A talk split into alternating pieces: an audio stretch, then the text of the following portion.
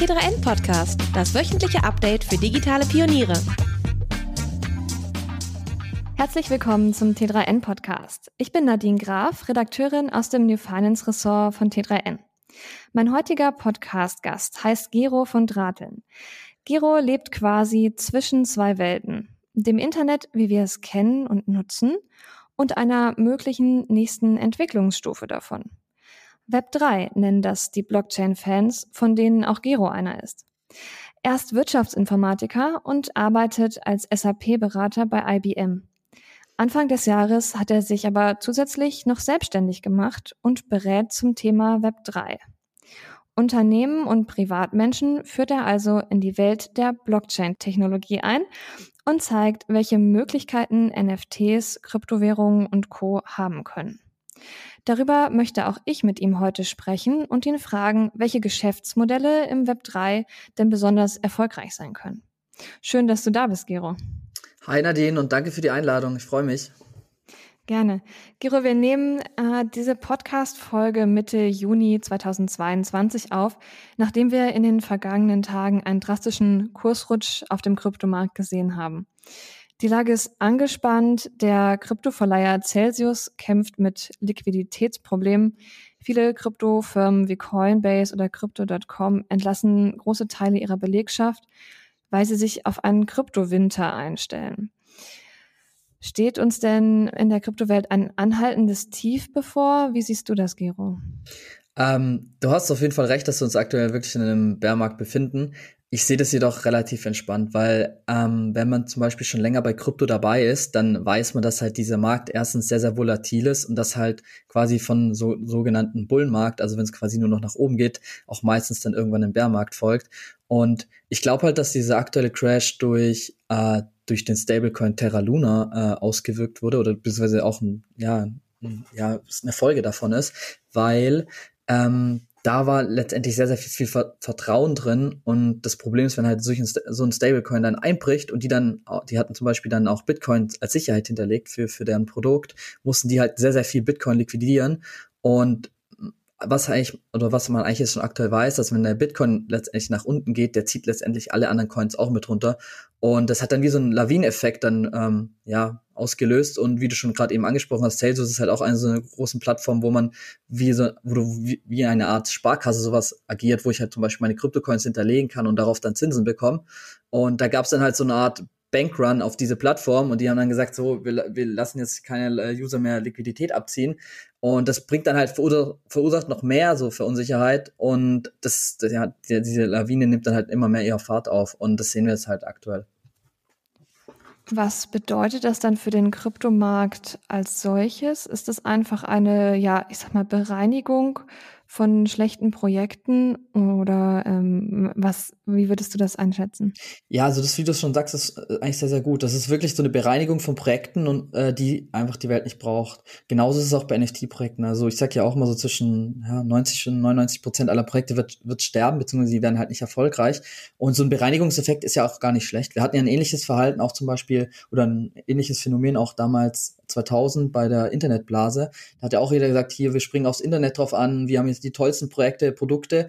Und das war auch ähnlich. Ne? Sie hatten teilweise noch gar keine Umsätze, keine Gewinne, nichts, sondern einfach nur die Idee und die Vision. Und ich sehe so Parallelen halt auch hier gerade aktuell mit dem Thema NFC, Blockchain und Metaverse. Jeder schreibt sich das auf die Fahne. Teilweise sind es aber einfach Produkte, die keiner braucht. Und das ist einfach jetzt auch ein Bereinigungseffekt, der auch gut tut, da sich dann letztendlich die guten Player dann durchsetzen werden. Ne? Und wann könnte es denn mit den Kryptokursen wieder nach oben gehen? Das ist eine sehr gute Frage. Also ich finde, ich finde, wenn, wenn, wenn Leute da so sagen, okay, hier in ein paar Monaten, in Jahren könnte es besser werden, ist, ist es halt super Glaskugel-Aussage, äh, ne? Weil äh, es kann Monate sein, es kann Jahre sein, das kann ich dir leider auch nicht sagen. Ähm, was ich dir jedoch sagen kann, dass wir technologisch diesmal weitaus weiter vorne sind als damals 2017, 2018, wo wir einen ähnlich harten Crash hatten, ne, rein prozentual gesehen. Weil da war, nur als Vergleich, damals war, kam Ethereum letztendlich erst raus. Es war Konzept, also es gab ein, ein White Paper und man hat gesagt, ja, okay, man wird irgendwann Smart Contracts haben, dezentrale Applikationen.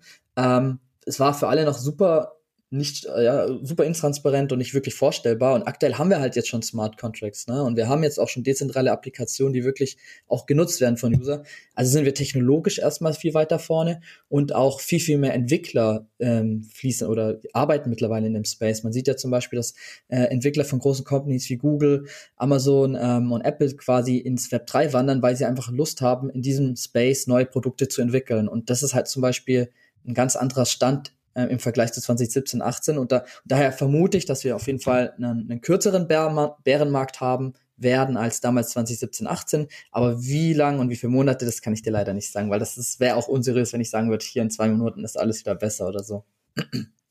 Du berätst ja auch PrivatkundInnen äh, zu Kryptoinvestitionen. Was empfiehlst du denen denn gerade in diesem, ja, wie du sagst, Bärenmarkt zu tun?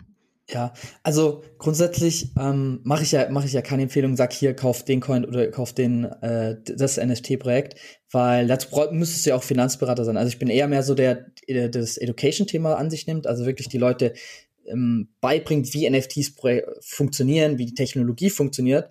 Und ich sag dann immer, allein das das Investment in, in, eine Kryptowährung oder auch in NFT ist sehr, sehr spekulativ. Ne? Also da muss auch jeder sich für sich das letztendlich festnehmen und sagen, okay, wie, wie risikobereit bin ich? Ne? Und man überschätzt sich dann oft sehr und sagt, ja, ja, das ist ein bisschen Risiko, ist kein Problem. Solange es nach oben geht, ist immer schön, aber wenn es mal runter geht, äh, sieht man relativ schnell, bin ich, vertrage ich das Risiko und habe ich wirklich auch nur Geld investiert, was ich bereit bin zu verlieren. Ähm, ich sag halt, wenn ich dann quasi mit, mit Freunden oder auch in der Community mit, mit Leuten spreche, dass die halt ruhig sein sollen, Ruhe bewahren, nicht in Panik verfallen, dass solche Zyklen, sage ich mal in Anführungsstrichen, normal sind bei Kryptowährungen. Klar, es ist jetzt dieser erste Crash für NFTs, aber ich glaube trotzdem, dass es langfristig sich durchsetzen wird und wir sehen ja auch immer mehr große Brands, die quasi in den Bereich rein ähm, ähm, reingehen und auch Produkte entwickeln, NFTs entwickeln, sei es Adidas, Artifact Nike. Gestern zum Beispiel hat äh, Lacoste ihr, ihren NFT Crocodile letztendlich so äh, gelauncht, ihr erstes Projekt und sagt auch, hey, das ist unser erster Step ins Web 3 und ähm, mal schauen, ob wir da vielleicht dann irgendwelche coolen digitalen Produkte mit physischen verknüpfen. Also ich sehe halt weiterhin, dass die dass die, die Companies trotzdem interessiert an dem Thema sind und weiter auch reingehen. Klar, der Kurs ist jetzt unten, aber ähm, ich denke, äh, da, dass wir auch irgendwann wieder auch bessere Kurse sehen werden. Ne? Wie bist du denn selbst eigentlich in den Crypto-Space gekommen? Ähm, ich hatte meine, meine ersten Bitcoins tatsächlich, glaube ich, 2014 gekauft. Äh, damals über bitcoin.de, das war einer der ersten Plattformen so im deutschen Markt, muss ich sagen. Oder ich glaube, es war eine der ersten. Und äh, ich war da, ich, ich war, glaube frisch in der Ausbildung, also ich kann mich noch ganz erinnern, ich hatte damals bei der eine Ausbildung bei der Bächle gemacht und war da auf einem Fortbildungstag und da hieß irgendwie, hey, hast du mal von dieser Kryptowährung Bitcoin gehört und diese Internetwährung. Und dann dachte ich so, hä, nee, habe ich noch nie gehört. Und dann einfach mal gegoogelt und mich da auseinandergesetzt, einfach mal ein bisschen gekauft, weil ich bin so Typ Mensch, ich kauf oder ich muss das machen und praktisch ausprobieren, dass ich das halt am ehesten lerne. Fand es ganz interessant, habe dann auch paar hundert Euro Gewinn gemacht. Das war für mich dann damals viel Geld, habe es dann wieder schnell verkauft, weil ich es einfach noch nicht so ganz verstanden habe, so was kann man denn damit machen, was ist so der Sinn? Also technologisch habe ich es auch noch gar nicht so wirklich durchdrungen. Ähm, und genau 2017 dann auch mit den, mit den Altcoins, also diesen ganzen Token und so weiter, was aufkam, auch mit investiert, da auch ein bisschen die Finger verbrannt, auch im ersten Crash, daraus dann aber gelernt. Ich habe ich hab nicht verkauft, sondern durchgehalten. Das hat sich auch ähm, rentiert bisher, bis zum, bis zum jetzigen Bullmarkt, der jetzt geendet ist. Und dann Mitte letzten Jahres ähm, mit NFTs angefangen und dann dachte ich auch am Anfang so, ja, was sind das so Bildchen verknüpft mit einem Token? Ja, okay, ist, was ist da jetzt dran so toll, so, ne?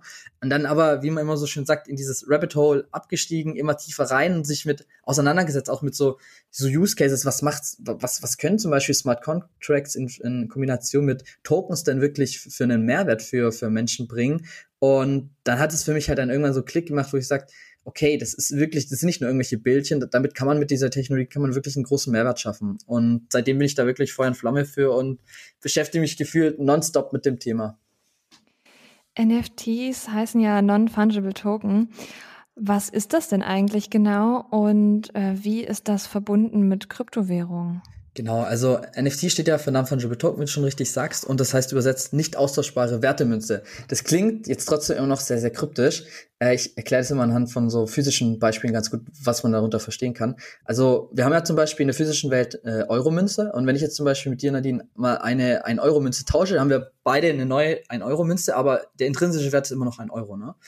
Ähm, das nennt man dann Fungible Token. Und das gleiche gibt's dann auch quasi in der Kryptowelt. Das wäre zum Beispiel ein Bitcoin. Wenn ich einen Bitcoin habe, den mit dir tausche, haben wir beide auch einen Bitcoin, aber der Wert ist trotzdem ein Bitcoin. Ne? Das ist relativ, also das sind, sage ich mal, fungible Token. Und bei non-fungible Token nehme ich auch ganz gerne als physisches Beispiel. Ich habe ich hab eine Katze daheim und die hat, äh, ist ja einzigartig in sich. Ne? Sie hat ein besonderes Fell, Schnurrhaare sind besonders, eine gewisse Länge, die Augenfarbe ist einzigartig. Und wenn du jetzt auch eine Katze hättest, ähm, und wir die dann tauschen, dann haben wir beide noch ein Tier Katze, aber ich glaube, wir haben nicht mehr die gleiche Katze. Und ich glaube, daran erkennt man ganz gut, was zum Beispiel dann so einzigartige digitale Assets dann auch sein kann. Also man könnte dann zum Beispiel diese Katze ja dann auch einfach auf die Blockchain bringen, äh, indem man zum Beispiel ein Foto macht oder eine NFT-Kollektion mit verschiedenen Katzen. Und da kann man dann letztendlich die, diesen digitalen Bildern ja auch einzigartige Attribute und Eigenschaften geben. Und das ist dann letztendlich ein, ein Non-Fungible Token. Ne? Und äh, deswegen ist jeder NFT in sich einzigartig. NFTs sind ja gestartet mit oder bekannt geworden mit digitaler Kunst, mhm. aber es gibt noch viel, viel mehr Anwendungsfälle für die Non-Fungible Token. Welche findest du denn besonders spannend? Also ich finde erstens äh, den Punkt quasi für, für Musik ganz interessant. Da hatte ich, das hatte ich auch letztens erklärt äh, in, in einem, in, bei einem Vortrag. Da hat der Rapper Nas so ein NFT in Form von einem Musikstück rausgebracht. Und das Interessante ist, ich kann ja so eine Art Utility, also wirklich das Nutzen, da bin ich ja komplett frei und kreativ in, in meiner Überlegung, was ich, was ich für, für Nutzen an dieses NFT verknüpfen möchte. Und der hatte zum Beispiel ähm, folgende Utility hinterlegt, dass er ähm, der hat das Album als NFT verkauft mit verschiedenen Raritäten in Anführungsstrichen. Und da hat der Nutzer ähm, der kriegt einen Teil oder einen Share von den Umsatzeinnahmen auf Spotify. Das heißt, wenn, wenn der Track auf Spotify sehr, sehr oft gespielt wird, dann kriegt ja normal der, der Künstler entsprechende Einnahmen von Spotify. Und er hat halt diese Besonderheit gemacht, dass er einen kleinen Prozentsatz von diesen Einnahmen an seine NFT-Holder abgibt. Ne? Also so kann man zum Beispiel eine ganz andere Art von Connection zwischen Künstler und seiner Community bzw. seiner Fanbase aufbauen. Oder ein anderer Use Case, den ich ganz interessant finde, ist halt zum Beispiel auch einfach, dass ich äh, NFTs in, in sogenannten Blockchain-basierten Spielen nutzen kann. Das nennt sich dann Play-to-Earn-Spiele, wo dann dieses NFT zum Beispiel als eine Art Spielfigur ähm, genutzt werden kann. Oder es zum Beispiel auch Skins, also das Aussehen von meinen Charakteren könnten in der Theorie NFTs sein. Und ich bin relativ lange schon Gamer und ich kenne halt sehr, sehr viele, die, oder auch die, die ganze Branche gibt eigentlich sehr bereit, sehr, gibt sehr gern Geld für, sag ich mal, kosmetische Sachen wie ein Skin oder irgendwelche Assets und so weiter aus. Nur aktuell gibt es halt die Problematik, dass ähm, diese Accounts bzw. die Assets dann nicht verkauft werden können. Und das führt halt dazu, äh, ja, es ist quasi einfach, ist einfach nicht gut, weil der Markt ist da. Zum Beispiel gibt's bei einem Computerspiel ähm, Counter-Strike gibt's einen, einen kompletten Markt für, für die ganzen Skins. Ähm, jedoch ist es, läuft das alles so in der Grauzone ab, also die Entwickler wollen es nicht. Und ich finde zum Beispiel, wenn man wirklich jahrelang jetzt zum Beispiel Zeit in ein Spiel investiert und da Sachen auch erspielt, warum soll man dann auch nicht die Möglichkeit haben, die dann zum Beispiel, wenn man sagt, okay, ich bin jetzt alt genug, ich höre jetzt auf mit dem Spielen, dass man vielleicht einen Teil von dieser investierten Zeit in Form zum Beispiel, wenn jetzt diese ganzen Assets, NFTs werden, dass man die einfach verkaufen könnte. Und das finde ich eigentlich einen ganz attraktiven Punkt und ein, ein schöner Use Case auch für, für NFTs. Musik und ähm, wie du sagst, auch Computerspiele sind ja sehr digitale Sachen. Kann man denn auch etwas Analoges mit NFTs verknüpfen?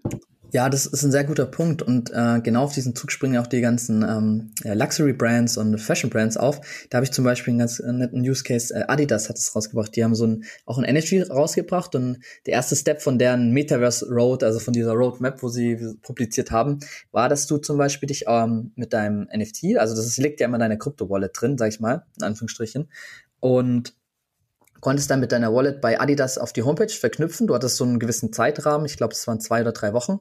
Dann haben die letztendlich auf der Homepage geprüft, hast du deren NFT in deiner Wallet? Und nur wenn du dieses NFT in der Wallet drin hattest, konntest du kostenloses äh, Merchandise claim. Also da gab es einen so einen schwarzen Hoodie, dann gab es einen so einen gelben Neopren-Jogginganzug und so eine Mütze. Und nur die Leute halt, die das NFT haben, konnten es kostenlos äh, claimen, also konnten es dann bestellen und es wird es jetzt die Tage äh, dann zu mir nach Hause vers äh, versendet. Und das Interessante war, nachdem man diesen, diesen Prozess durchlebt hat, wurde dieses eine NFT verbrannt und man hat ein neues bekommen, weil ansonsten hättest du ja diesen Prozess nicht korrekt abbilden können, weil sonst könnte man zum Beispiel mit dem NFT ja unendlich viel äh, Klamotten generieren und deswegen musste das eine vernichtet werden und ein neues generiert werden und mit dem neuen konntest du ja zum Beispiel dann jetzt diese Klamotten nicht mehr claimen. Das ist zum Beispiel ein sehr schön, schöner Use Case, was halt viele äh, Fashion Brands jetzt gerade aktuell machen und was ich auch immer mehr beobachte, dass sie halt wirklich diese physischen Klamotten, sei es für irgendwelche seltene Kollektion, dann halt mit diesen digitalen Assets ver verknüpfen. Jetzt sind Sie schon Adidas, aber was sind denn so die größten NFT-Projekte und warum sind gerade die erfolgreich? Ja, also mit einer der erfolgreichsten, beziehungsweise das erfolgreichste ist der Board Ape Yacht Club. Das sind diese, die berühmten Affen, die dafür mehrere hunderttausend Euro getradet werden. Ähm, neben, neben dem Projekt gibt es auch noch Artefact Nike. Äh, die haben sogenannte Clones rausgebracht und haben früher auch schon angefangen mit digita digitalen Sneakern.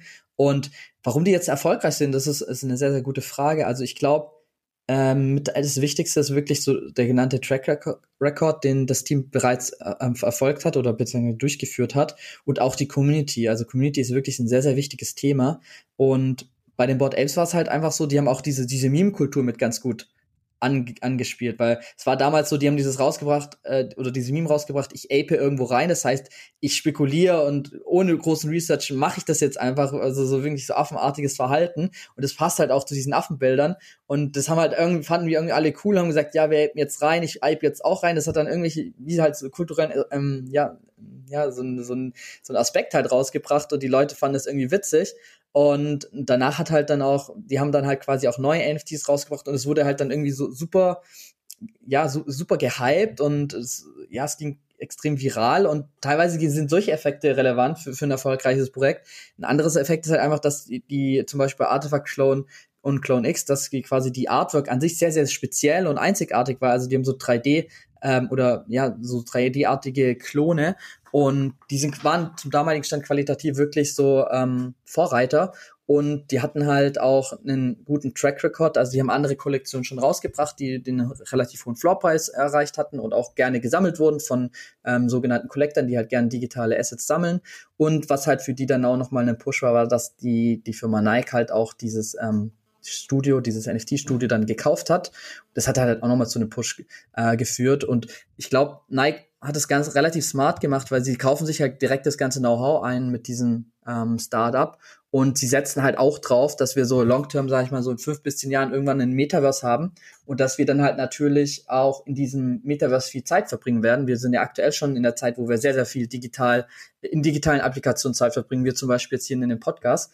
Und sie, sie, sie wetten halt oder sie setzen halt auf diese Wette, dass wir in einem Metaverse dann auch unseren eigenen Avatar natürlich auch eine digitale Identität haben möchten, wie wir es in der heutigen Zeit halt auch haben, wie wir zum Beispiel jetzt gerne, wenn ich äh, jetzt gerne Nike-Sneaker trage, dass ich dann vielleicht meinem digitalen Avatar auch gern Nike-Sneaker anziehen möchte. Und darauf setzen die halt. Und ähm, genau, das ist so, das ist so gerade eigentlich, alles, wo wo es hingeht. Also keiner weiß genau, wie sieht das Metaverse aus, welches Metaverse wird sein, aber wir wollen jetzt in Form von NFT schon, sag ich mal, digitale Assets und Güter erstellen, die man dann in, in diesen Metaversen dann tragen kann. Ne? Metaverse ist ja quasi nochmal eine Schippe obendrauf, aber auch mhm. dieser NFT-Space mit dem, wie du schon sagst, so diesen, diesen eigenen Fachjargon oder ist es eher ein Slang, äh, ja.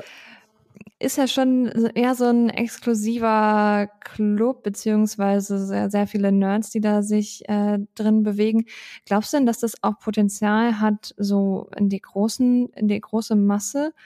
Und ähm, ja, wer, wird bald auch meine Oma NFTs besitzen oder kommt das nicht? Also ich glaube, bis NFTs und Blockchain so in die, in die Mainstream kommt, das dauert noch seine Zeit. Also ich glaube, wir werden es in, in einigen Jahren definitiv sehen, dass jeder NFTs kaufen wird, ohne dass man es zum Beispiel äh, gar mitbekommt. Ähm, aber ich vergleiche es immer so zum Beispiel. Ne, heutzutage ist PayPal sehr, sehr einfach zu bedienen. Ne? Ich gebe eine E-Mail-Adresse ein, schicke Geld und es funktioniert alles im Hintergrund. Und ich glaube, die User Experience muss halt noch wirklich so viel besser werden, dass ich zum Beispiel ein NFT erwerben kann mit Kreditkarte. Da gibt es zum Beispiel erste schon Ansätze, dass man wirklich mit Kreditkarte NFTs kaufen kann. Und dass man sich halt um diese Themen wie Wallet und Seed Phrase und diese ganzen Security-Themen Thema mehr, äh, keinen Kopf mehr machen muss, dass es halt wirklich äh, einfacher wird für, für die große Masse, das zu bedienen. Aktuell, aber wie du schon sagst, ist es definitiv ein Nischenthema.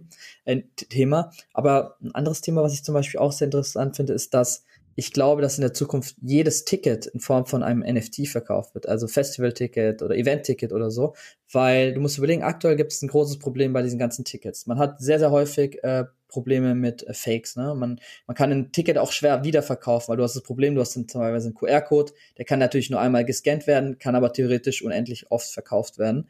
Und NFTs sind ja so eine Art digitales Echtheitszertifikat. Und äh, stell dir mal vor, wir haben jetzt quasi ein Festival Ticket oder ein Festival und die ganzen Tickets werden in Form von NFTs verkauft, dann äh, gibt es eine Win-Win-Win-Situation. Nämlich der erste Win ist, dass der Festival-Herausgeber ähm, relativ sicher sein kann, dass seine NFTs immer echt sind und äh, dass die auch, dass, dass es keine Fake-Problematik gibt, weil ich kann einen NFT nur einmal weiterverkaufen und die Blockchain ist da sehr, sehr transparent und zeigt das auch gut. Die zweite Win-Situation ist, oder noch, was auch noch gut ist für den Festivalhersteller, ist, dass er an dem Sekundärmarkt ja weiter mitverdient, weil das ist das Interessante bei NFTs, die laufen über sogenannten Smart Contract ein Smart Contract ist einfach, sag ich mal, Programmcode aus Wenn-Dann-Abfragen. Und das Interessante bei diesen Smart Contracts ist, dass man sogenannte ähm, Creator Fee hinterlegen kann. Das kann sagen, bei jedem Weiterverkauf auf dem Sekundärmarkt verdiene ich zwei bis zehn Prozent zum Beispiel mit. Und das ist halt für so ein Festivalhersteller zum Beispiel sehr, sehr interessant, weil aktuell ist es so, wenn ich ein Ticket verkaufe, äh, verdiene ich auf dem Sekundärmarkt nicht mit. Und das wäre zum Beispiel dann möglich mit NFT, äh, mit NFTs der, das, die zweite Win-Situation ist für mich zum Beispiel als Käufer, ich habe die Möglichkeit, ein NFT in Form von einem Ticket zu kaufen. Und wenn ich merke, ah, okay, ich kann an dem Tag jetzt irgendwie doch nicht, kann ich das ohne Probleme easy auf dem Sekundärmarkt weiterverkaufen und äh, meistens dann auch noch zu einem guten Preis, weil ich eigentlich keine keine ähm, Mittelsmänner brauche, weil ich das eigentlich einfach über die Blockchain machen kann. Klar, ich habe immer irgendwie einen Marktplatz, aber die nehmen sich ganz niedrige Gebühren.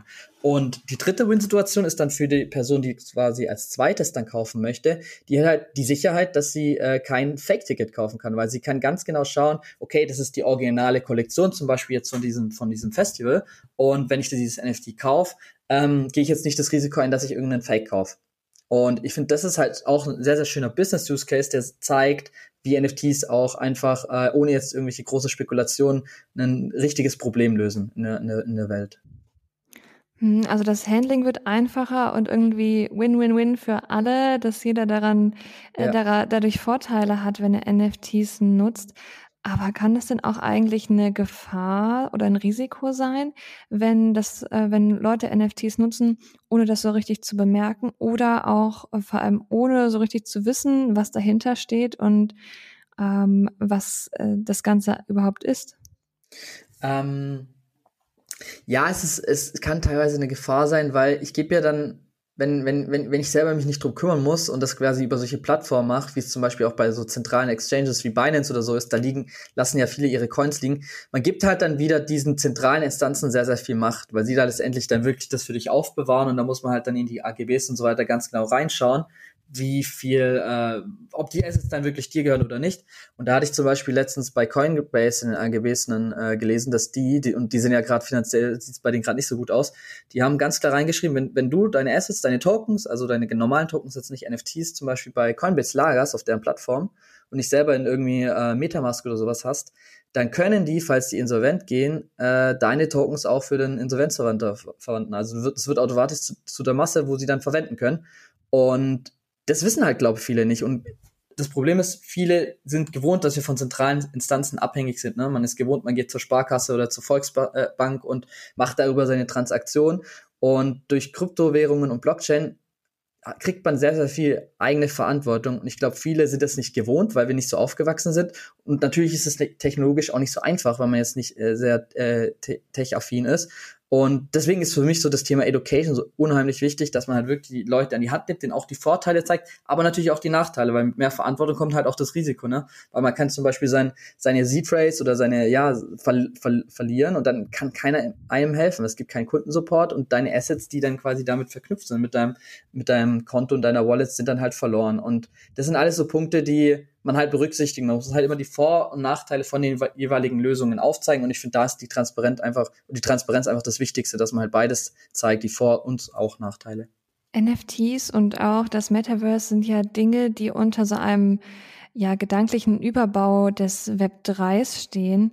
Mhm. Magst du noch mal kurz erklären, was das Web 3 überhaupt ist, was man darunter versteht? Ja, gerne. Also da muss ich ein bisschen ausholen. Wir haben ja angefangen mit dem, mit dem Web 1 sozusagen und das Web 1 war so damals so 1991 bis 2000 rum, würde ich sagen, also kurz vor der, vor der Internetbubble. Und da war so der, der, der, der große Markt, ja, Marktführer in dem Bereich war Google. Also, und, und der Unterschied war halt damals, man hatte so die ersten Homepages, man konnte eigentlich nur Inhalte konsumieren. Also man spricht dann auch immer nur vom Web 1 Read, also dass man wirklich nur Inhalte passiv konsumiert hat. Und Ähm, es war noch relativ dezentral, es gab auch gar nicht so viele Anbieter. Und dann sind wir so ins Web 2 äh, gesprungen, ab 2000 bis jetzt. Und da kamen dann so wirklich die vielen großen Plattformen. Also einmal auf der Social-Media-Seite, wo wir zum Beispiel Facebook, TikTok haben und ähm, dann auch andere große Hyperscaler, also Cloud-Hoster wie zum Beispiel AWS, also Amazon oder Microsoft Azure. Und ähm, man sieht halt, dass es viel, viel mehr wieder weg von dezentral zu den zentralen Instanzen gegangen ist und auch, dass zum Beispiel ähm, ich quasi wirklich gar nicht ähm, der, der Owner meiner Daten bin, weil wenn man überlegt, dass ich zum Beispiel, wenn ich auf Facebook oder auf Instagram einen Post da lasse, die ganzen Daten und Informationen, die ich ja die publiziere, wenn ich da zum Beispiel als Content Creator bin, die gehören ja immer der Plattform. Ne? Also ich, ich bin komplett abhängig von denen. Und was mit dem Web 2 noch dazu kommt, äh, ist halt, dass ich zum Beispiel auch nicht nur noch äh, Daten konsumiere, also Reads, sondern man sagt dann auch immer Read and Write, weil, wie eben erwähnt, diese Social Media Plattformen ja auch einem incentivieren, dass ich zum Beispiel da Content poste, dann kriege ich Likes, äh, Kommentare, kann darüber dann natürlich dann auch wieder Marketing machen, das dann auch natürlich nutzen für Werbung etc. etc. Und das ist so der große Unterschied zwischen dem Web 1 und dem Web 2. Und was jetzt im Web 3 dazu kommt, ist halt noch dieses ähm, Own und ich nenne es immer noch Trust, ne? Also dieses Trust sagen nicht viele, also meistens sagen immer Own. Own ist erstmal so, dass ich quasi auch wirklich erstmal diese Ownership habe, also dass ich digitale Assets, sei es in Form von Kryptowährungen oder auch NFTs, auch besitzen kann in Form von der Kryptowährung oder mit Hilfe meiner Kryptowährung. Und das Thema Trust ist für mich auch noch sehr, sehr wichtig. Ich glaube halt wirklich und ich vertraue dem Programmcode, weil viel in dieser Web3-Welt basiert auf sogenannten Smart Contracts und natürlich muss ich diesem Code glauben und ähm, deswegen ist das für mich auch noch ein wichtiger ähm, Punkt, weil aktuell ist es so, dass wir in der, in der Web 2-Welt ja eigentlich den zentralen Instanzen glauben und im Web 3 ist es halt so, ich glaube dem Code, also dem Smart Contract und das ist halt auch so ein bisschen Mindset, äh, ja, Mindset-Shift, den wir da ein bisschen durchleben und ähm, genau, das ist so eigentlich so, die, sind die grob die Unterschiede zwischen diesen zwei äh, oder zwischen den Welten Web 1, Web 2 und Web 3. Das Web 3 ist ja gerade sehr gehypt. Es liegt sehr viel FOMO, also Fear of Missing Out ja. in der Luft. Ja. Ähm, was glaubst du passiert denn, wenn dieser Hype irgendwann abflacht? Oder ist er gerade dabei abzuflachen? Also was wie ja. geht's weiter? Ja, also das sagst du ganz gut. Also man, ich weiß nicht, ob du den, den es gibt ja den Gartner Hype Cycle, ne? Der sagt immer so, man hat dann immer so diesen wirklich absoluten Hype und da hatte ich letzt, letztens auch den, den Bericht von denen gelesen. Ich glaube, die hatten im August letzten Jahr hatten war NFT ganz oben auf dem auf dem Hype Cycle, was ungefähr hinhaut. Und nach jedem Hype kommt man natürlich auch erstmal noch das Tal der Drehen sozusagen. Und dann irgendwann erreicht man dieses Plateau, Plateau der Stabilität. Und das hast du eigentlich bei jeder neuen Innovation. Ne? Wie schon vorher erwähnt, 2000 Internet, alle sagen, boah, ich gehe ins Internet, alles wird cool und weiß nicht. Und dann, dann filtert das halt, das bereinigt dann auch. Manche Projekte erfol erfol sind halt nicht erfolgreich, manche sind erfolgreich. Und wir sind jetzt halt gerade wirklich in diesem Tal der Tränen. Und es bereinigt jetzt auch, es sagt, okay, es braucht es nicht vielleicht für alle Use Cases eine Blockchain, weil manches können zum Beispiel auch dezentrale verteilte Datenbanken besser oder zentrale Datenbanken. Ähm, man muss, ich glaube, man muss immer ganz genau den entsprechenden Use Case angucken und den Business Case und sagen, hey, hilft dir wirklich jetzt eine Blockchain oder hilft jetzt hier zum Beispiel irgendwie eine Smart Contract? Macht das überhaupt Sinn? Und klar, in so einer Halbphase kannst du quasi immer die Buzzwords draufschreiben und es verkauft sich halt super. Also du kannst quasi Geld drucken, aber am Ende nach diesem Bereinigungsprozess zeigt sich dann halt wirklich, was macht wirklich langfristig Sinn und äh, ist auch nachhaltig ein, ein ordentliches und sinnvolles Geschäftsmodell. In deiner Beratungstätigkeit beschäftigst du dich ja auch viel mit Geschäftsmodellen. Und wie unterscheiden sich denn Geschäftsmodelle aus diesem was wir jetzt kennen als Web 2, was ja das heutige Internet mhm. sozusagen, mhm. zu Geschäftsmodellen aus dem neuen Web 3? Ähm, also der große Unterschied ist es wirklich das Thema Community. Ähm, wenn ich zum Beispiel jetzt ein NFT-Projekt launche, ist so einer der wichtigsten Punkte, dass ich mir auch eine Community aufbaue. Weil der Unterschied ist ja, wenn ich jetzt ein NFT-Projekt launche und äh, ja, meine Community oder meine, meine aktuellen Fans von meiner Brands mir ein NFT kaufen, haben die, sind die ganz anders eingebunden, als wenn ich zum Beispiel jetzt nur irgendwie den Like oder einen Kommentar auf Social Media da lasse oder zum Beispiel eine Aktie kaufe. Ähm, denn ich, wenn ich jetzt zum Beispiel irgendwie ein cooles NFT von, von Adidas oder Nike kaufe und das irgendwie auch schön finde und mich die, damit identifiz identifiziere oder es vielleicht sogar auch als Profilbild in, auf Social Media oder so verwende, dann habe ich da irgendwie eine Connection dazu und dann möchte ich natürlich auch mit dem Team interagieren. Und der große Vorteil ist, dass ich zum Beispiel über Discord ja relativ einfach so eine Community aufbauen kann und ich muss halt mit dieser Community dann auch ganz anders äh, interagieren. Also es reicht halt nicht, dass ich einmal vielleicht zwei, dreimal die Woche einen Post mache und dann ein, zwei Kommentare beantworte, sondern es ist irgendwie so Real-Life-Engagement. Also die wollen halt die ganze Zeit neue Infos, die wollen auch gern mit Moderatoren dann sprechen, mit den Teams, die finden es cool, wenn es zum Beispiel so AMAs gibt, also so Ask Me Anythings, wo man einfach zum Beispiel über das Projekt mit ähm, sprechen kann. Und der ganz, ganz große Vorteil, was halt viele Brands aktuell noch nicht machen, was ich nicht ganz verstehe, ist, dass sie zum Beispiel auch aus der Community hiren können. Also ganz viele NFT-Projekte haben ihr Team aus der Community aufgebaut. Und wenn man jetzt überlegt, man hat jetzt eh gerade äh, noch einen Fachkräftemangel, der sehr, sehr stark herrscht, und ich dann über meine Community dann vielleicht einfach Leute finde, die ich erstens eine ganz andere Zielgruppe haben, ein ganz anderes Talent, sei es zum Beispiel Marketing, also ich würde sagen, so ein Community Manager wird eher so beim Marketing-Segment zugeordnet oder der Abteilung. Und da würde ich dann einfach quasi über die Community einfach mal versuchen, zum Beispiel so Leute zu äh, engagieren oder was ich bei anderen Projekten auch gesehen habe, dass die dann auch ähm, Designvorschläge machen, zum Beispiel, wie das NFT dann weiter aussehen kann, irgendwelche Designs. Also man kann halt wirklich so viel Kraft und auch Inspiration aus dieser Community ziehen und man muss nicht gar nicht dieses ganze Talent immer direkt einstellen, sondern kann davon schon sehr, sehr viel Input mitnehmen. Also wirklich die Projekte dann und auch das Wissen aus der Community saugen und dann auch wirklich Produkte zu entwickeln, die auch wirklich deinen Fans dann gefällt. Und das ist, finde ich, ist ein sehr, sehr schöner Ansatz, den ich jetzt nur so im Web 3 kenne und ähm, bei Web 2 Businessmodellen eigentlich relativ stark ähm, vermisse, ja. Was ist denn so ein typisches Web 3 Geschäftsmodell? Also ein typisches Web3-Geschäftsmodell ist halt wirklich, wenn ich sage, okay, ich, ich launche ein NFT-Projekt.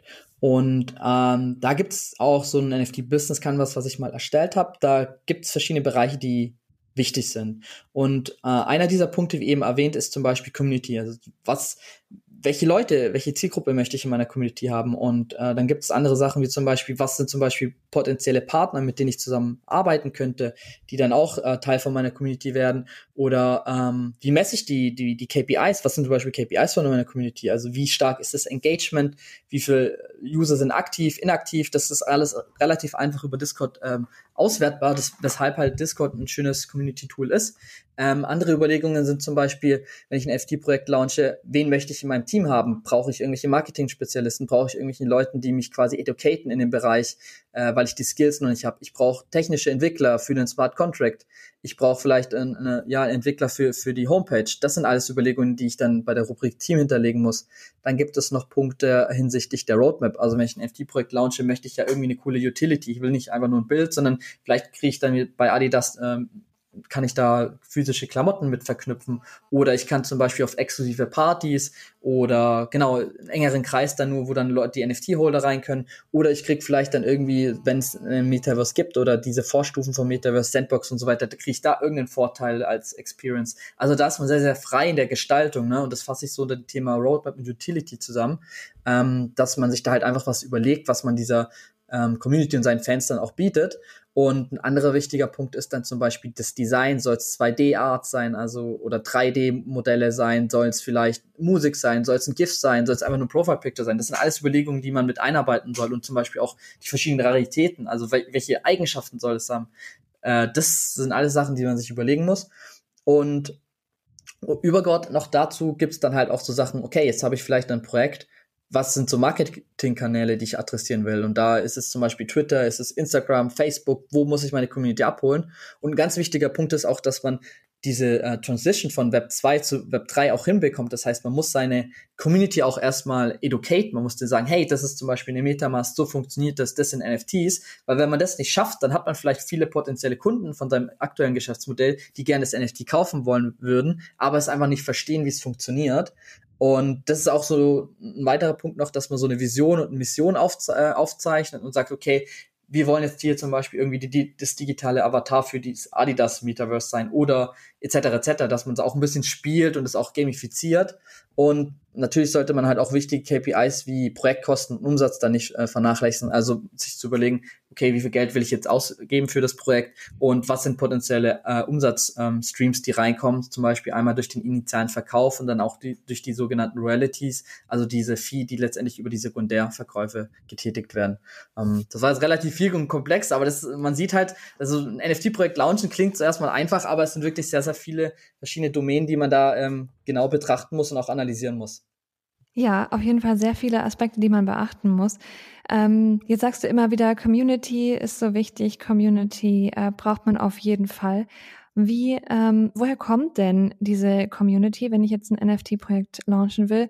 Und wie animiere ich die dazu, wirklich aktiv zu sein und mhm. mich zu unterstützen? Mhm.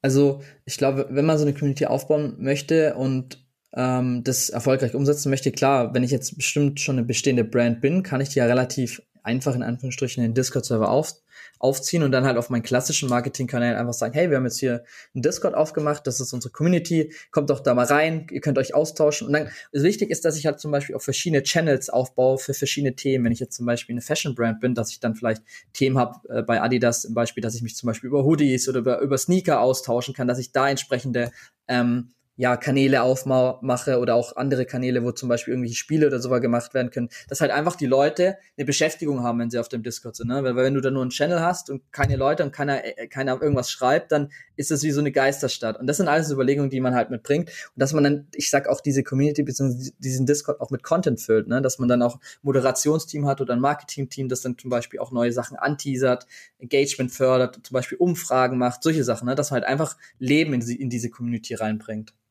Ein Discord ist ja ähm, ein, ja, einfach ein Kommunikationstool, was so ein bisschen die Ursprünge in der Gaming-Industrie ähm, oder im Gaming-Bereich hat. Mhm. Ähm, dadurch äh, sagst du, muss ich die Community aktivieren. Ist es dann auch so, dass ich dadurch dann auch äh, erkenne, wenn ein Web3-Projekt ähm, vielleicht nicht äh, gut ist oder nicht erfolgreich sein wird? Ja, das ist ein sehr guter Punkt. Also das ist zum Beispiel auch, wenn ich jetzt so einen persönlichen NFT-Projekt investieren will, gucke ich mir auch immer so die Community an. Und da gibt es dann zum Beispiel auch so gewisse KPIs, die ich dann ganz interessant finde. Also ich gucke mir wirklich an, wie viele Leute sind zum Beispiel zu verschiedenen Uhrzeiten online, weil es signalisiert mir einfach, ob die wirklich nur tote User auf der, auf, auf der Plattform haben oder in dem Discord-Server oder halt auch wirklich Leute da auch Engagement haben. Ein anderer Punkt ist, ich kann so einen Server boosten, ne? Das ist so eine Premium-Funktionalität von Discord, dass ich dann quasi bestimmte Emojis und Avatare dann quasi freigeschaltet habe. Und wenn ich da zum Beispiel sehe, dass ein Discord-Server ganz, ganz viele Boosts hat, weil die kriegen sie in der Regel von den Community-Mitgliedern, ähm, dann signalisiert mir das auch so, okay, hier haben Leute ein bisschen Geld ausgegeben, das ist wie zum Beispiel bei Twitch so ein Abo, dass ich einfach so zusätzliche Features habe, wie, wie eben erwähnt. Und ähm, das zeigt mir dann auch, äh, ist ein gutes Zeichen. Und auch, dass zum Beispiel auch, wenn irgendwelche Announcement geschrieben wird, dass dann mit Emojis reagiert wird und das hat einfach ich überlege halt einfach, dass ich, dass ich sehe, da ist Interaktivität drauf, aber auch nicht nur irgendwelche No-Sense-Gespräche, weil natürlich kann man solche Sachen dann auch faken. Man kann ja natürlich auch mit Bots einkaufen und die schreiben irgendwelche Random-Gespräche. Also ich gucke mir die Gespräche auch an, ob das einfach nur wirklich so No-Sense-Gespräche ist, wie jedes Mal, ja, wie geht's dir, wie geht's dir, ah, mir geht's gut und so weiter und so weiter, sondern dass halt auch wirklich die Leute sich für das Produkt, auch für die Brand interessieren oder für das Projekt und ähm, das, das, das, ich glaube, da braucht man auch eine gewisse Erfahrung. Das dauert auch. Man muss so einige Discords gesehen zu haben, weil sonst hat man keine Referenzwerte. Ähm, aber ich glaube, nach einer gewissen Zeit kriegt man dann schon so ein gutes Gefühl für so, okay, die haben es geschafft, die haben eine gute Community aufgebaut, die auch wirklich gerne sich äh, Zeit auf diesem Server verbringt. Oder es sind wirklich nur Leute drin, die ähm, vielleicht irgendwie einen NFT kurz kaufen wollen und direkt wieder verkaufen wollen und nicht an das Projekt langfristig glauben und auch irgendwie sich verbunden fühlen mit dieser Brand und diesem Projekt. Also für NFT-Interessierte quasi auf jeden Fall mal genau in den Discord reinschauen und ähm, ja genau hinschauen. Ja. Und äh, auf der anderen Seite dann, wenn ich ein NFT-Projekt launchen will, auf jeden Fall klingt für mich nach relativ viel Arbeit, die ich da reinstecken muss. Ist das so? Ja, auf jeden Fall. Also wie vorher schon erwähnt, es gibt echt verschiedene Sachen, die man beachten muss. Und ich glaube wirklich, der, einer der größten Aufwände ist, was ich jetzt auch so von, von anderen Freunden und Partnern mitbekommen haben, die auch bei Projekten mitgearbeitet haben, dass die 3-Community auch so den Anspruch hat, dass halt auf dem Discord gefühlt Dauerbespaßung ist, so, ne? Dass 24-7, äh, sieben Tage die Woche immer irgendwelche Mods aktiv sind, ne? Und wenn, weil es schafft indirekt so ein bisschen Vertrauen oder es ist so, so in dem Space so, dass wenn auf dem Discord Moderatoren und die Founder auch ab und zu was schreiben, dann gibt es natürlich Vertrauen, aber natürlich müssen die natürlich auch arbeiten und deswegen ist es sehr, sehr schwer, auch aufgrund von den verschiedenen Zeitzonen, dass man halt wirklich gefühlt diesen ganzen ganzen Tag, also die ganzen 24 Stunden abdeckt, ist echt eine Herausforderung, aber das nutzen halt auch viele Projekte Smart, die engagieren dann auch, auch sogenannte Mods dann halt wieder aus, also Moderatoren aus der Community heraus und die freuen sich dann auch, die sind oft auch hilfsbereit und, und finden ja das Projekt äh, gut und bieten das teilweise auch freiwillig an. Und das ist dann halt auch so, so ein Schlüssel, was dann halt ähm, auch Unternehmen auch nutzen können. Klar, sie müssen es dann ein bisschen reviewen, wer ist das überhaupt? Vielleicht ein kleines Gespräch oder ein Fragebogen. Ähm, aber ich glaube wirklich, dass das Thema Community Building und auch das Engagement aufrechtzuerhalten auf einem Discord ist wirklich mit einer der äh, schwierigsten Aufgaben, ja. Ja, du sprichst von Dauerbespaßung. Auf jeden Fall, jeder, der schon mal in einen Discord reingeschaut hat, hat gesehen, dass es da sehr laut, sehr bunt und sehr unübersichtlich mhm. vor allem ist. Wie behält man denn da den Überblick und wie könnten vor allem Menschen den Überblick behalten, die sich jetzt nicht täglich damit beschäftigen? Ja, ja, ist ein guter Punkt. Also, was ich, was ich bei anderen Projekten schon gesehen habe, was ich ein guter Ansatz finde, weil man sagt ja immer, dieser Space ist so ultra schnell und Tage fühlen sich an wie Monate oder äh, Jahre fast schon. Ähm, ich habe Projekte gesehen, die sagen, okay, wir haben jetzt nicht jeden Tag ein Announcement, du musst nicht jeden Tag reinschauen, wir haben so ein Announcement Day. Da habe ich zum Beispiel ein Projekt 10KTF, was ich ganz interessant finde. Die machen das Regeln ist einfach schlau. Die sagen, hey, jeden Donnerstag, einmal die Woche, um die und die Uhrzeit haben wir immer ein Announcement. Das nimmt dann auch so ein bisschen Druck raus bei den Leuten, dass sie jeden Tag reinschauen müssen, Angst haben, irgendwas zu verpassen. Klar, die, wo gerne auf dem Discord sich aufhalten, sind trotzdem da. Aber es nimmt für dich als Investor oder, oder Teil von einem NFT-Kollektion den Druck raus, dass du jeden Tag reingehst und nachschaust, weil du weißt, okay, es gibt einen so einen Tag. Ein anderes Projekt habe ich gesehen, die auch gesagt haben, hey, am Wochenende machen wir einfach ein bisschen ruhiger. Wir wissen, der Web3-Space, der will Dauerbeschallung. Ich glaube, das ist alles eine Art der Kommunikation, ne? Weil die Leute haben eine Erwartungshaltung, wie es bei allen anderen Projekten ist, dass man diese Dauerbeschallung und so weiter hat. Aber wenn ich das offen und klar dran, äh, kommuniziere und sage, hey, wir, unser Projektansatz ist ein bisschen anders und ähm, ist das für euch auch so okay, dass man einfach die Community mit einbindet, das klar, offen, transparent kommuniziert, dann reißt einem da keiner den Kopf ab. Also ich habe alle die Projekte, die so quasi solche Ansätze verfolgt haben, die haben jetzt keinen Shitstorm von der Community bekommen. Und ich glaube, ähm, das ist auch ein schöner und interessanter Ansatz, dass man dann einfach einfach die Community halt mit einbezieht und auch ähm, das einfach offen, transparent äh, kommuniziert. Das ist eigentlich der Schlüssel. Das klingt einfach so einfach, aber äh, im Worst Case ist halt, wenn ich einfach nur irgendwas mache, ohne es zu kommunizieren, weil dann haben die Community oder die Investoren vielleicht auch Angst, hey, die sind gar nicht mehr aktiv, wollen die mich jetzt scammen, ist das jetzt ein Rugpull, also verschwinden jetzt einfach und unser Geld ist weg. Deswegen, Kommunikation ist wirklich key. Aber dann auch immer wieder ein bisschen Digital Detox einlegen für, yeah. die, für die Community. Ja, ja, definitiv. Sehr gut. Ja, das klingt doch auf jeden Fall nach sehr vielen guten Tipps für Leute, die sich dafür interessieren, selbst ein NFT-Projekt rauszugeben oder äh, sich da näher mit zu beschäftigen und äh, vielleicht in eins zu investieren. Ja. Gero, vielen Dank für diese ganzen Insights. Ich glaube, wir könnten noch sehr lange weiterreden. Ähm, Gerne. Aber bis hierher, das soll es erstmal gewesen sein und vielen, vielen Dank. Super, danke Nadine für die Einladung und noch einen schönen Tag dir. Gerne, Dankeschön.